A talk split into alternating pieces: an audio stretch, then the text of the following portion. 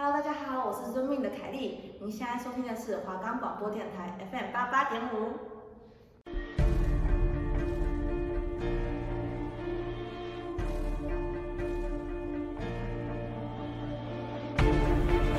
法网恢恢，疏而不漏，案件解析，藏入你心。每周二下午七点半到八点，行动八八五，正熙、子豪带你探索台湾史上重大的刑事案件。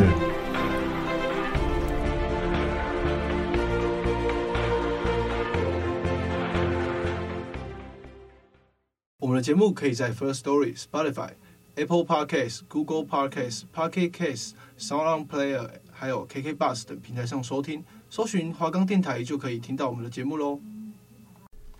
Hello，欢迎收听今天的行动八八五，我是主持人张希，我是主持人王子豪。呃，对，然后我们今天呢讲的主题比较不一样，对，不是那种枪枪击案件啊，是，但是呢也是牵扯到这个人命的一个刑事案件，没错。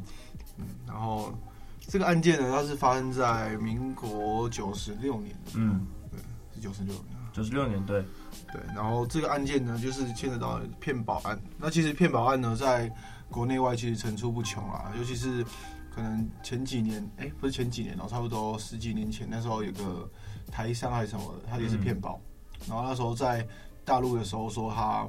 被被抢劫，然后手指断掉还是怎么样，然后就是申申请的保险金，但但是呢，这个保险其实是在意外的时候才有办法给予你那个赔偿。他是要他是要在你人发生意外的时候，可以给你的家属一些就是一些金援，不至于让他们这么惶恐这样。反正如果是你人为造成的，就是没有办法。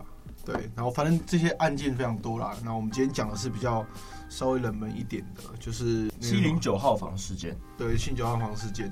然后七九号房是在位在那个淡水那边的一个民宿，嗯，对。然后那个民宿呢叫做什么？老董的家。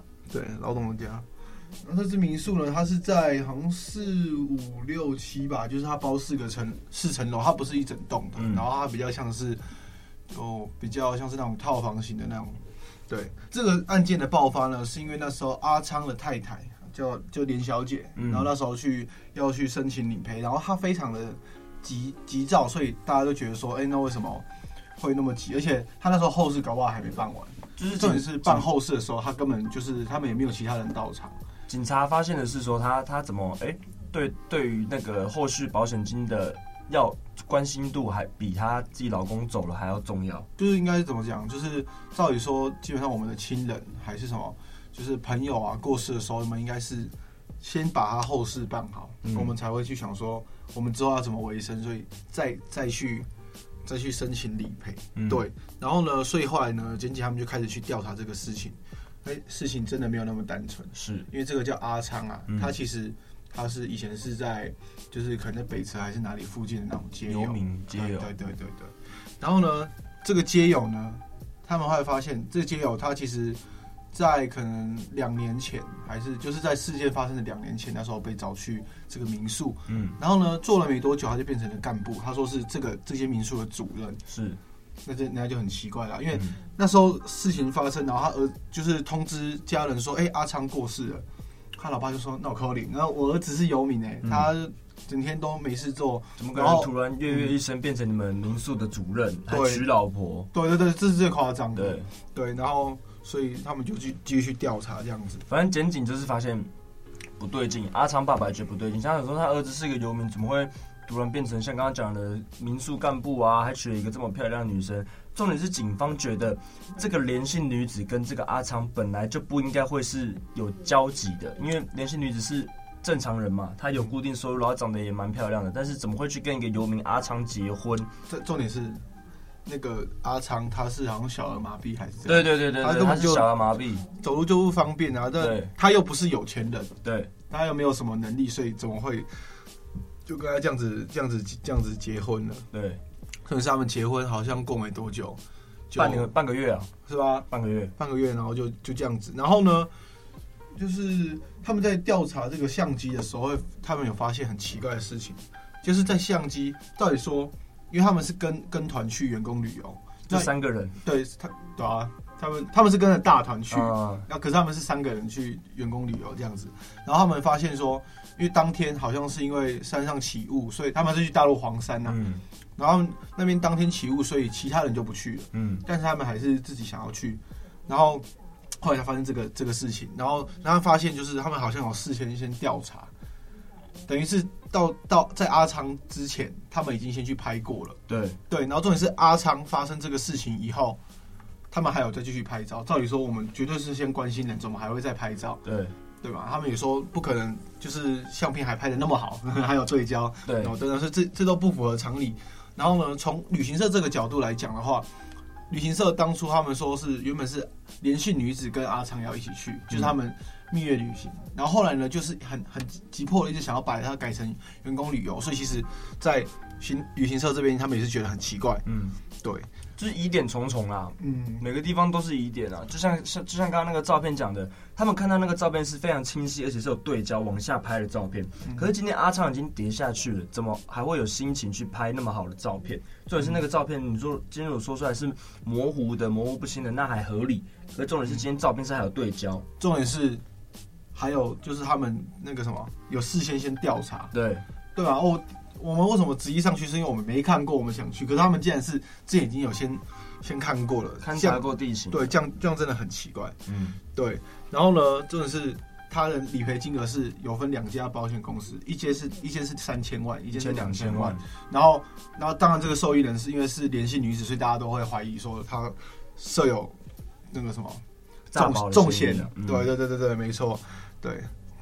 然后呢，这个事情就这样子，然后他们呃，就是后来就发现说，赫是那个就是联联系女子嘛，然后她是一个，她是那边的老板娘，嗯，然后他们后来又又牵扯到说她的情人嗯就是这个李姓的负责人，也就是这个老董的家的负责人。对，然后其其实这个阿昌坠崖这个事情，只是这个这整件事情的临门一脚。对虽然说也是很重大，因为已经出人命了嘛。对，但是他其实还有案外案。只好我们在收集整个资料的时候，然后我们看到这个案情，是觉得真的蛮恶心的。就我没有想过，在现在这个社会上，竟然还会出现这样的事越情，越看越火大啊、尤其是在台湾。对对，应该是说在世界各地，任何人都不应该被这样子对待。是他们就发现这个理性负责人呢，阿昌只是他们其中一个，是他们利用的人。嗯他们是去可能各个游民的集会的地方，然后就是抓一些人，就是说，哎、我们可以提供你吃住啊，提供你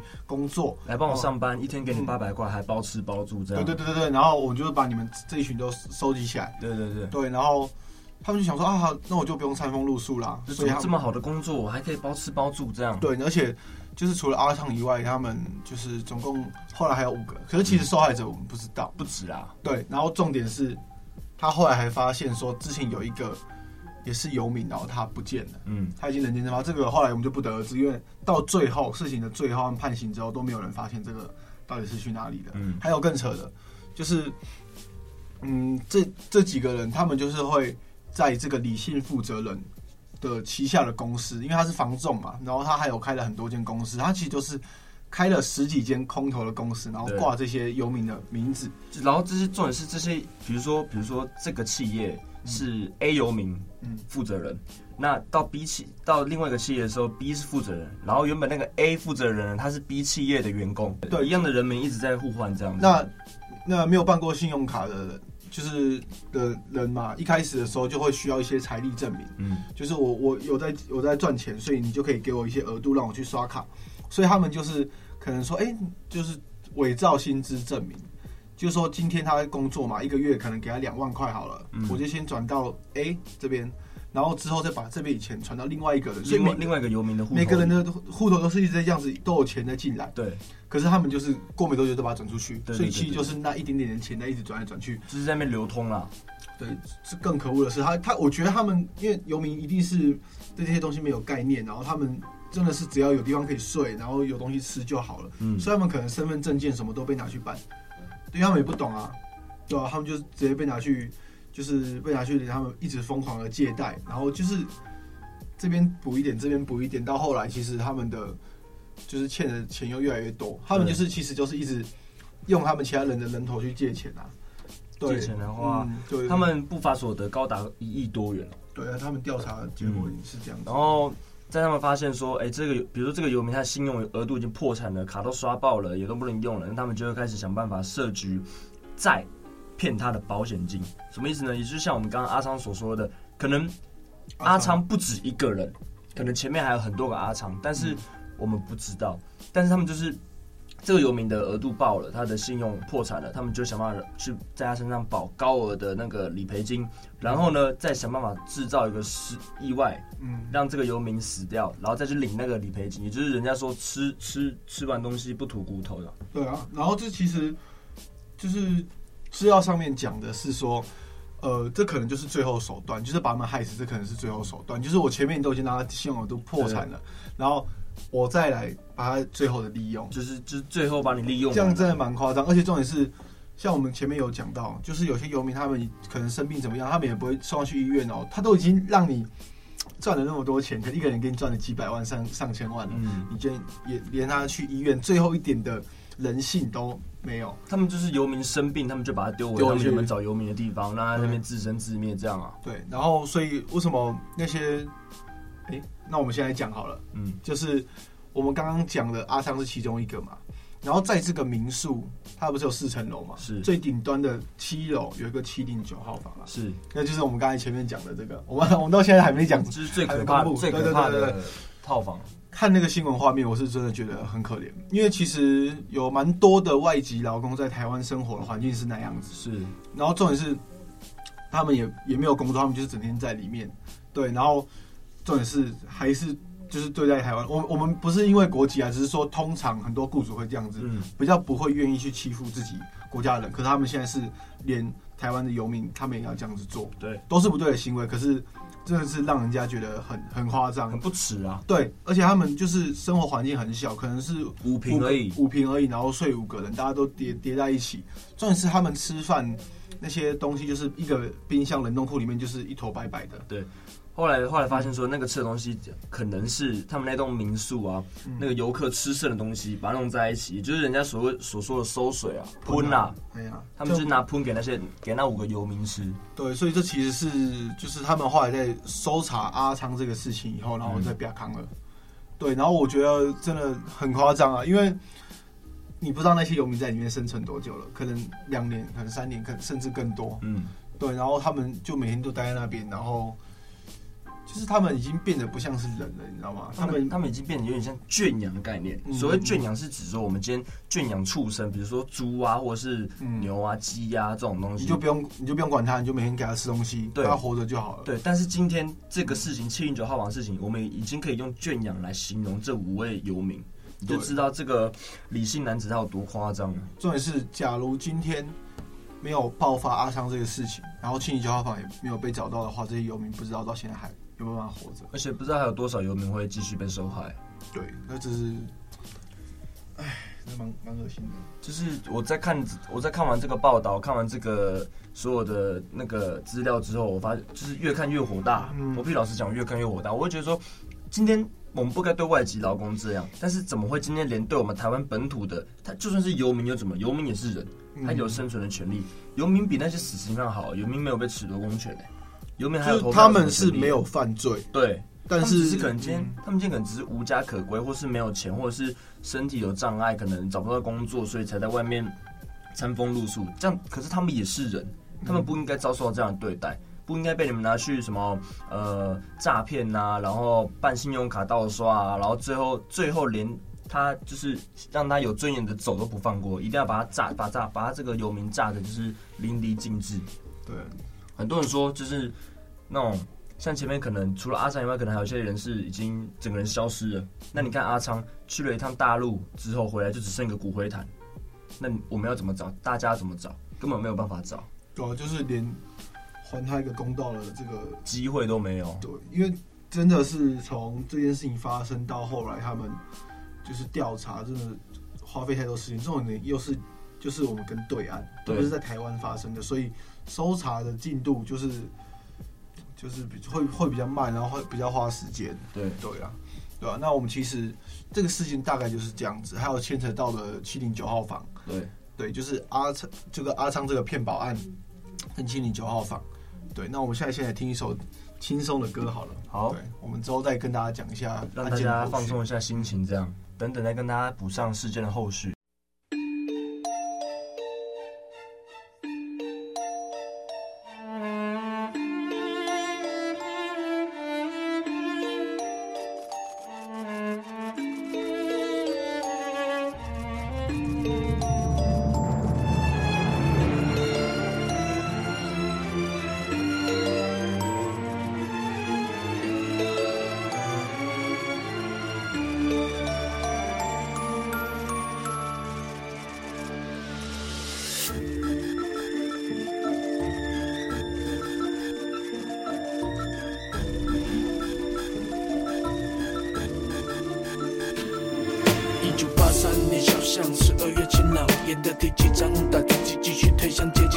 下一行是难言抖的雾，飘向国外的书。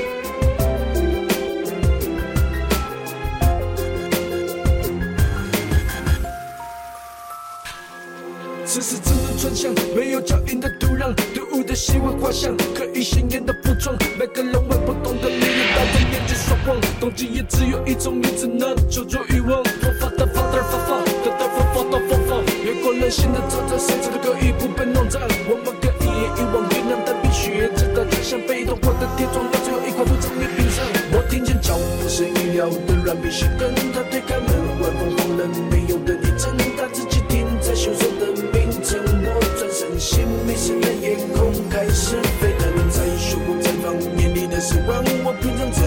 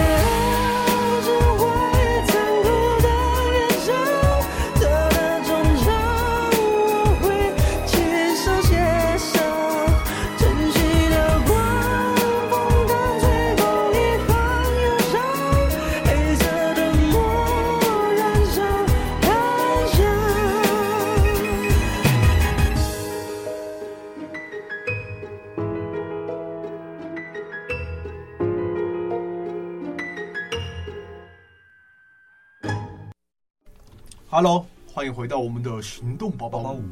对，我们刚才把这个七零九号房这个事情，还有阿昌这个骗保案，大概讲了一下。嗯、那我们现在就跟各位听众讲一下这个事件的后续发展，还有我们两个的想法啦。其实阿昌这个案子，它只是这个七零九号房的其中的一件小案子，但是它是让整件七零九号房被挖出来的一个很大的一个工程。嗯、这个这个案子，因为就是。警察、啊、还有像你刚刚讲的那个旅游团吗？是是，就是导游啊，他们都觉得说，哎、欸，阿昌的戏子怪怪的哦，啊，怎么怎么会就是跟你说，就是黄山已经天气不稳定，你们还是坚持要上去呢？嗯，所以才开始慢慢抽丝剥茧，然后慢慢慢慢慢慢发掘出这个后面还有一个七零九这么大的一个事情，这样，还有以及这个集团整个幕后的黑手啊。对，所以这其实这个连姓女子呢，跟这个李姓负责，他们是情，他们是情侣。这个真的是，我觉得真的很很，真的很可恶啊！那李姓负责，就是他，就是欺负就这样欺负人，而这种事他是一直都躲在幕后，然后他到很后来才才出来。对，然后其实大部分都是一开始都是连戏女子，然后还有其他两个员工嘛，然后叫阿张跟阿才还是什么，他们对，然后因为他们前面先测谎先没过，然后之后才会牵扯出这个李姓负责人。嗯，对，因为他们那时候是好像是从其他街友还是哪里那边去做调查，对，然后发现说，哎，这个李姓负责人怎么跟那个某某某民宿哎那么像？嗯，所以整件案件才牵扯到一起。对，不过呢，是最后他们这个这个这个案件好像后来就是诉讼打蛮久的，好像十四年吧，还是还是几年？就那个理性负责人后面就拖啊，嗯，后面就一直在拖时间啊。对，然后像刚刚我们刚刚讲那位年轻女子，她在做测谎的时候一样，警察问她的东西也是通通都没过。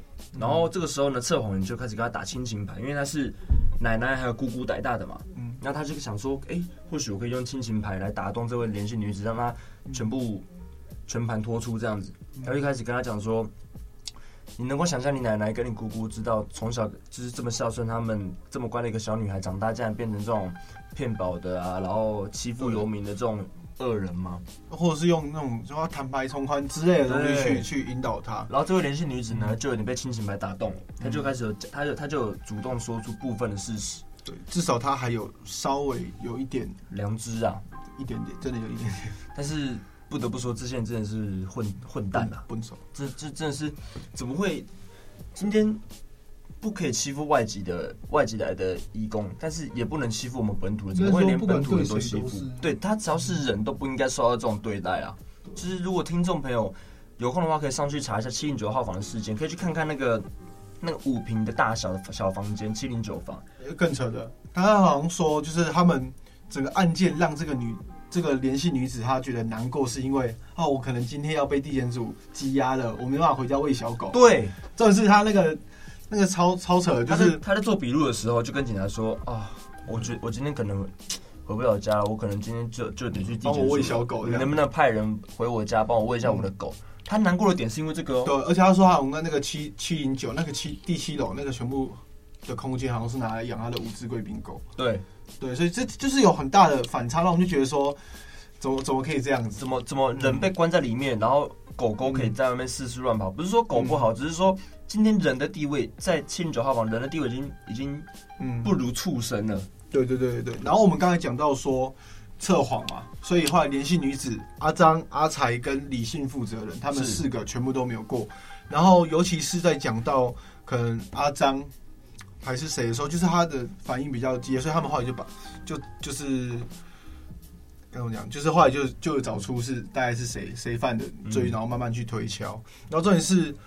其实这个联系女子也很狡猾，她一直都是就是在打打迷糊仗，迷糊仗。对，人家问她什么，就说嗯，是可能是怎样啊，可能是这样。然后她甚至还想把这个事情然后推给阿张。他们后来有说，好像我掌握到一个最就是有个有个资料，就是说是那时候那个联系女子刚才讲说，哎、欸、哎、欸，我帮他保保险哦，哎、欸，假如你们不要出意外好了，可是你们如果出意外的话，大家都有钱的。就是他是在机场跟那个阿张讲说，嗯，今天如果阿张出什么事情的话，这笔钱我们就可以拿到手。可是这应该也不要，也这应该也不算教唆了，还是讲我？但是我觉得他就有那个意思，他我觉得他在暗示阿张的为什么？不能说他教唆犯罪，只是我觉得暗示的意味浓厚啊。他就是他就是今天说你不犯也没关系，嗯，但是我跟你讲，你犯的话，我们可以拿到这笔钱。如果是你，你做不做？呃，今天如果是我，我不会在这个旅馆出现啊。啊，对对对，我觉得这个假设不太成立。但是如果硬要假设的话，我觉得我是说以他们阿张跟阿才他们这个角度，然后他们当时的这个这个情境，因为他已经知道他们有关这些街友嘛，所以我觉得以他们当做这个角角度的话，他们听到应该就就是我跟你讲，他们就是财迷心窍了。哎、欸，我把一个人推下去，我说他失足，我清班嘞。哎、欸，如果全部人分一分，我至少有一千，至少一千啊！因为他们总共最多的才就差不多主主事者，他不多才四个嘛。嗯、阿张、阿才、李先生跟连小姐嘛。嗯，他们这个集团后面可能还有一些人，可能没有被揪出来，但是他们做这个行为是非常的可恶啊！就是，完全，他们这个行为就是完全没有把游民当人看。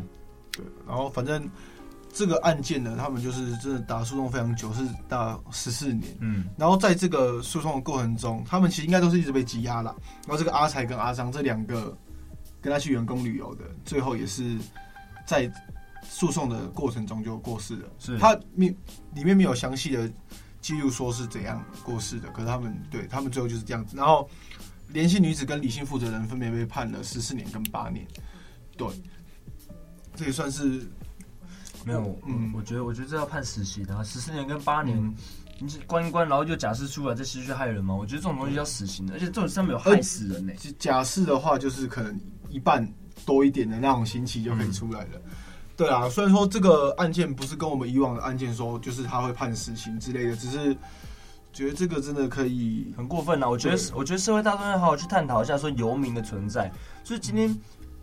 为什么会想去当游民？没有人愿意当游民，可能是因为家里的原因，或者是说工作的原因，或者是说他本身生意失利啊，生意失利，或者是本身精神状况啊，或者是说身体出问题，可能有一些残障方面的。我可可可可是没有人愿意当游民。对啊，他可能是就是他本来天生就是什么有什么生理残疾，所以对，所以我觉得大家可以。